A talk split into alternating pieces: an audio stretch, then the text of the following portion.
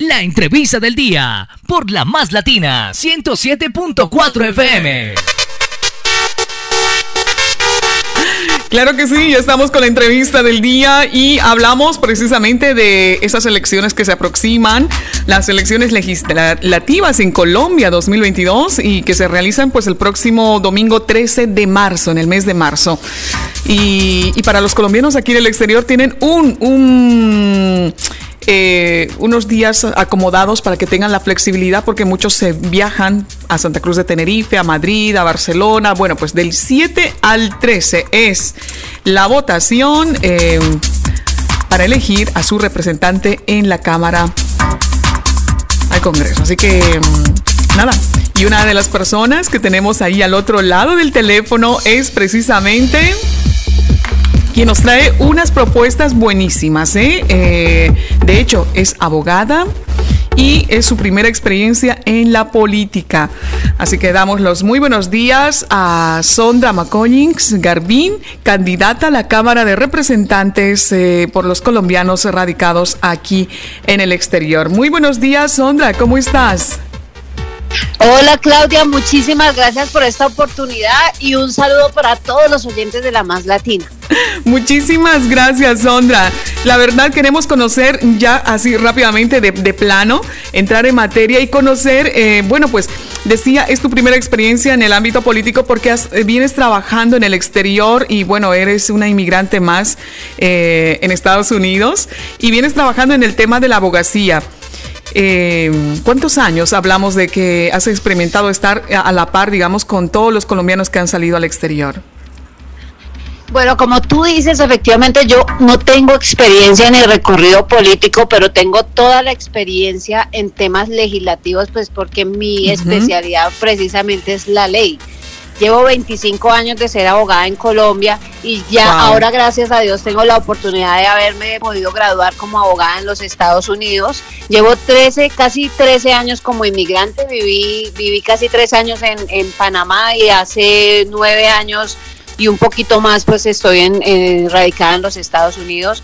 He tenido que hacer el cursito como todo el mundo de llegar, tener que tener dos trabajos, limpiar casas, cocinar, bueno, pero la hice gracias a Dios, Dios me dio la oportunidad de lograr mi sueño, de volver a empezar y quiero aportar todo ese conocimiento, no solamente a nivel legislativo, sino también como inmigrante, lo que lo, lo, que he tenido que vivir, lo que he tenido que sufrir para lograrla, para ponerla al servicio de todos los colombianos que estamos afuera que según las estadísticas somos 5 millones, pero, pero estoy segura que cuando hagamos el censo vamos a hacer, yo creo que el doble. Sí. Entonces es una población importante la que estamos, los, que estamos afuera. Efectivamente, y que todos no se contabilizan porque todos no se empadronan en el lugar de residencia.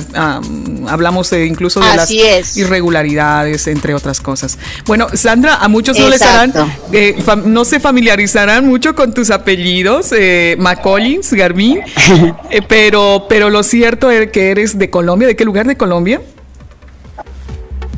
Absolutamente colombiana, con pues, padre extranjero pero madre colombiana. Soy nacida en la costa atlántica, me crié en el Valle del Cauca, viví muchos años en Bogotá, conozco mi país de arriba abajo, me gusta mucho la música, la gente pronto me identifica a nivel internacional por porque he cantado y, he hecho algunas producciones que han sido significativas para Colombia y he colaborado con artistas muy de mucho reconocimiento y pues también obviamente he tenido la oportunidad de sacar una canción en homenaje a mi país porque lo llevo en mi corazón y porque sé que los que dejamos la patria siempre tenemos la nostalgia de tener ese vínculo con nuestras familias, con nuestros amigos. Y, y, mantener esa cultura que nos caracteriza, esa, eso, eso que nos identifica como colombianos berracos, emprendedores, buena gentes, bueno, todo eso es, lo que he querido mantener. Qué bueno, y, y, también eres madre de, dos niños de, que, que, que, son, nacieron en Colombia o, o nacieron en el exterior? Sí, claro, mis hijos son caleños, 100% caleños. Eh, sí, soy madre, pues me tocó criar a mis hijos solo porque yo me separé del papá de mis hijos cuando ellos estaban muy niños. He sido madre soltera, he sacado a mis hijos adelante. Ahora, gracias a Dios, tengo, tuve la oportunidad de, encontrar la pareja ideal y tengo mi, mi, esposo, pero pues ya, ya, digamos, ya cuando mis hijos estaban grandes, cuando ya se fueron, cuando ya tenían sus propias vidas y, y, pues también tengo esa experiencia de poder de poder eh, haber sido madre soltera y, permitir pues que otras otras mamás que están empezando también tengan como ese apoyo, sobre todo las que nos vamos como ese ejemplo. para para el exterior es, muy duro. Yo sé cómo le toca a todas las mujeres que tienen niños pequeños y, nos vamos con ellos. Eso es eso es una, una tarea casi que apoteósica. Sí. Pero por eso he decidido lanzarme a la política para hacer algunos cambios que nos van a favorecer a todos a través de los consulados y las embajadas, donde vamos a encontrar un apoyo de un Estado que nos brinde oportunidades para lograr más fácil las cosas que soñamos lograr afuera. efectivamente. Y antes de irnos a los planteamientos que tienes, porque son muy importantes, porque lo has vivido, las necesidades que tienen los colombianos ahí al otro lado del charco, la faceta de eh, cantante. Qué lindo tema, qué lindo es Colombia, la interpretación que escuchamos ya en la voz de... De. Eso. Qué lindo. Pues espero que todos mis paisanos alrededor del mundo bajen, descarguen la canción, la tengan en el celular, la pongan como ringtone. Sería importante mantener como ese, ese amor patrio y compartir con otros lo que significa ser colombiano. Enseñarle a todo el mundo que ser colombiano es una berraquera. Qué lindo, qué lindo.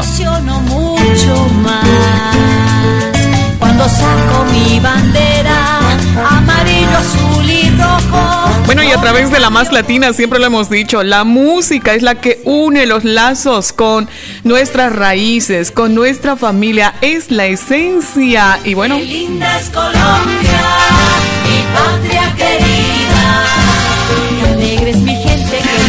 pues qué lindo, qué lindo tema, Sondra. Felicidades, enhorabuena. Pues eso lo, estrenaste hace poquito, ¿sí? Salió en diciembre. Sí, el, justo el día de mi cumpleaños, yo cumplo el 28 de diciembre, ese fue mi regalo de cumpleaños. Wow, y quería compartirlo con todo el mundo pues a, mis colombianos alrededor del mundo y, y, la verdad hemos tenido una acogida maravillosa ya tiene casi millón y medio de reproducciones en, en, Facebook, que es como lo que más movemos nosotros los colombianos alrededor del mundo. Así es. Y, y hemos tenido 23 mil compartidas, que eso es una cifra maravillosa. Y bueno, muchos muy, buenos comentarios de todas las personas. Sí, sí, sí, está muy bonito el tema. Lo vamos a escuchar eh, completico, pero más adelante porque me voy rápidamente ya al tema que, que nos interesa también y son las propuestas que tienes para, para ir a representante por los colombianos aquí en el exterior. Así que dentro de esas propuestas, eh, Sondra me comenta que se habla de reforma consular, educación, inversión, apoyo jurídico, porque es lo, lo suyo. En cuanto a la educación también, eh, hablaba del tema de trabas de homologación. Bueno, yo, le voy a dar un paneo de lo que vivimos aquí los colombianos en Islas Canarias. Es, mm, yo creo, similar a lo que muchos están en diferentes ciudades, países del, del exterior, y es precisamente la necesidad imperiosa de tener una cercanía con el ciudadano, con el connacional del consulado, la embajada, para cualquier tipo de trámites. Estamos hablando de función, que repatriación, estamos hablando de papeleos, eh, de reagrupación, de apostilles, de homologaciones. La verdad, todavía eh, se sienten muchos huérfanos. Así que yo creo que estas eh, propuestas que tienes eh, y que lo has vivido en carne propia, todo esto, van encaminados en ese sentido, ¿cierto? Así es, o sea, el, consulado y la embajada de Colombia en cualquier lugar del mundo y cualquier embajada es la representación del Estado en esa jurisdicción para que los compatriotas que se encuentren en esa zona tengan un acompañamiento como un pequeño Estado en, en, ese, en ese lugar. ¿Qué pasa con nuestros consulados? Así es. Solamente en este momento nos sirven para hacer trámites de documentación o de pronto como un tema más notarial, más de, de, de, gestión de documentación que, que es muy ineficiente porque los consulados deberían ofrecer otras cosas. Según la ley colombiana, los consulados deben gestionar proyectos que nos permitan la promoción económica, turística y cultural, entre otras cosas, pero no se han desarrollado las políticas Mm, mm. para que eso se cumpla. Tampoco Sí. se ejerce un control político porque co- la historia de Colombia nos muestra que los consulados y las embajadas han sido como, como el, el pagadero de favores de los políticos de turno. Entonces no hay como, como una continuidad, no hay un programa según cada región, lo que la gente necesita. Entonces es muy complicado. Y la gente que llega a ejercer el cargo al que yo estoy aspirando, pues normalmente viene de partidos tradicionales con una tradición política que no les permite tener la independencia para trabajar por esos puestos de la manera correcta. En mi caso, pues yo no tengo ningún compromiso político. Estoy siendo avalada por el Partido Conservador, quien me dio la oportunidad de hacerlo porque decidió apoyar mi propuesta, pero la historia jamás ha mostrado que alguien haya hecho algo respecto a ese tema y pues ya es hora de empezar a implementar las cosas que se deben hacer, ejerciendo el debido control político para lo que ya está establecido en la ley y hacer la reforma pertinente para que las cosas funcionen. Entonces yo tengo un, trabajo, un plan concreto, tengo un proyecto Sí. legislativo concreto que gracias a mi conocimiento lo voy a llevar a cabo y voy a tener un equipo de profesionales ayudándome con eso para poder lograr el cambio en la reforma consular que se lleve a tres niveles específicos y hago más cosas chévere, pero no quiero no quiero entrar como en ese populismo de ofrecer 500 mil cosas y no cumplir con nada. No, voy a hacer una reforma consular que nos permita a los colombianos que estamos afuera tener un apoyo específico en temas de educación. ¿Qué es, es educación? Primero, educar a los funcionarios para que sepan cómo atender a los colombianos. Segundo, que tengamos unos canales de comunicación a través del consulado para saber en cada región dónde podemos homologar nuestras carreras o que nos ofrezcan un tema de educación donde, por ejemplo, cosas tan simples como me tocó a mí, que tenía que hacer el- el- las equivalencias de mi carrera en Colombia para poderlas presentar en la universidad en Estados Unidos y fueron meses buscando dónde se hacía eso, cómo se hacía eso, Sí. porque no había quien me dijera nada, porque Claro. ni en el consulado tenían ni idea de eso. Así es. Entonces son cosas muy simples en temas de educación para que la gente que se va, que es profesional en Colombia, no le toque hacer el cursito desde cero de empezar. eh, No, y que hay muchos, muchos manejando profesionales. carro, sí. O, haciendo aseo, limpiando cocinas, limpiando, ah, eh, cuidando niños cuando tienen una profesión en Colombia y podrían hacer otras cosas llegando y servir en, en el país donde están de una manera mucho más eficiente, Así sin es. demeritar el trabajo que se hace por parte de las personas de aseo y de, y de cocina, porque también a veces es necesario, pero si tienen esa oportunidad de llegar a con otro nivel académico, pues debería el, el Estado ayudarnos a través de esos consulados y las embajadas. La otra propuesta es el tema de inversión. Mucha gente que ya se va del país y tiene unos trabajos adecuados, tiene ya unos ingresos y quiere invertir en su país, darle una casa a su mamá, a sus hijos, que muchos los- a veces los dejamos para irnos, Sí. Tampoco existe ese acompañamiento, mucha gente la roban, eh, las trabas para enviar dinero son complejas, es costoso. Eso también tenemos que cambiarlo, conseguir convenios con el sector bancario que nos permita demostrar los ingresos en el exterior para comprar propiedades en Colombia, que eso tampoco se hace. Ese es otro tema importante.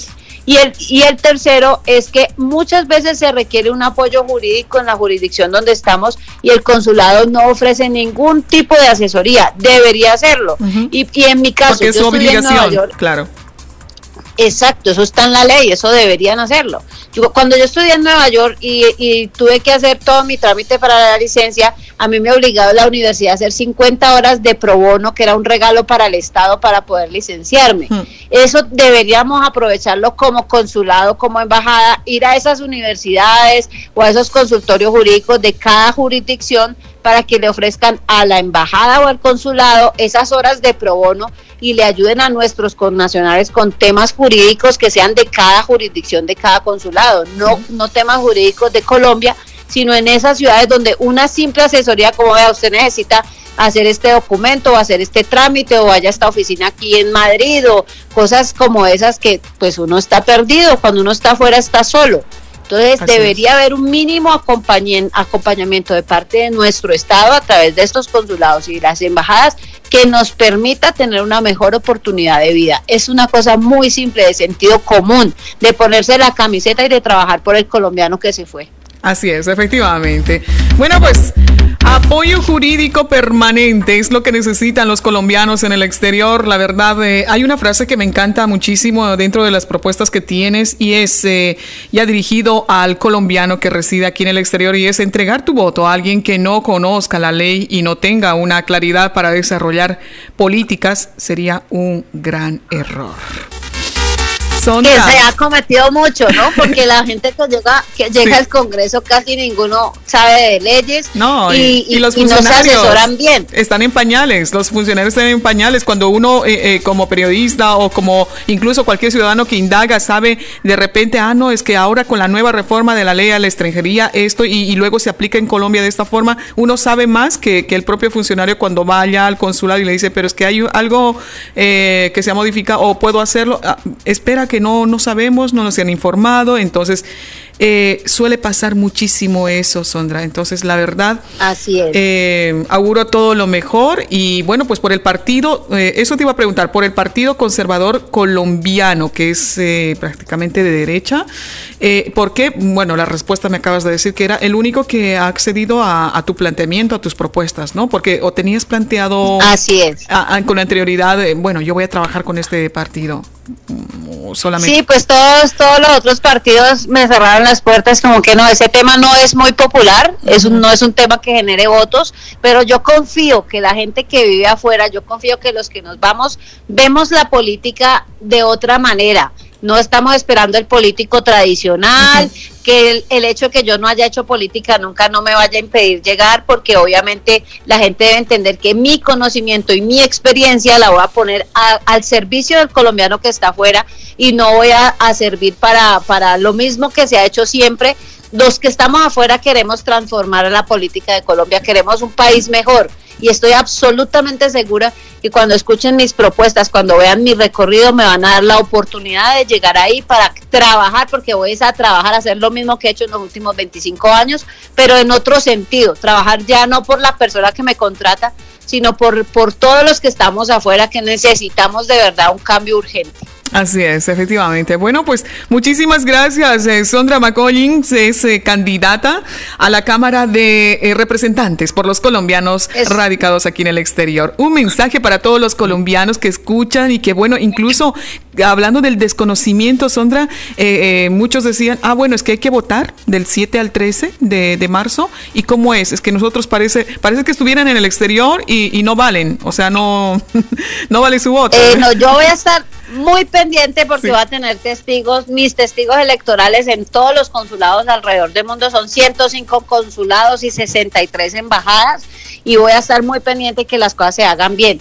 La gente que ya haya inscrito previamente su cédula, ese día entre el 7 y el 13 escoge el día que pueda ir a su mesa de votación va con la cédula, cédula, original, pide su tarjetón y marca la sede del Partido Conservador y el número 403 403 es el de Sondra McCollins, ahí no aparecen ni fotos ni nada, entonces solo marca la C del Partido Conservador y el número 403 y ahí vamos a tener la oportunidad de un mejor futuro para los, que nos hemos ido del país. Bueno, pues muchísimas gracias, Sonda. Augurarte todo lo mejor. Esta es tu casa, la más latina, la 107.4 y en www.lamaslatinafm.es. Estaremos siguiendo de cerca y sobre todo, pues ya la próxima. Espero que, porque esta no es la entrevista ni la primera ni la última. La música que prima aquí en la radio es importante y es con la que nos vamos.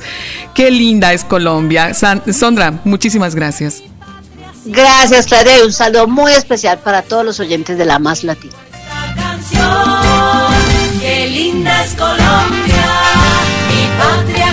Wow, este es un disco buenísimo, esta canción, creada junto al maestro Fernando Gravito. Y bueno, pues dedicada, ahí decía Sondra, dedicada a toda la tierra linda de Colombia, para todos los colombianos en el mundo.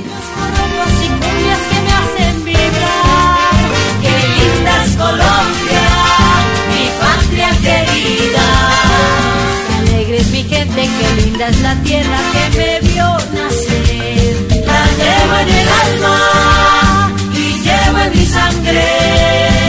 Bambucos, pasillos, corobos y cumbias que me hacen vibrar.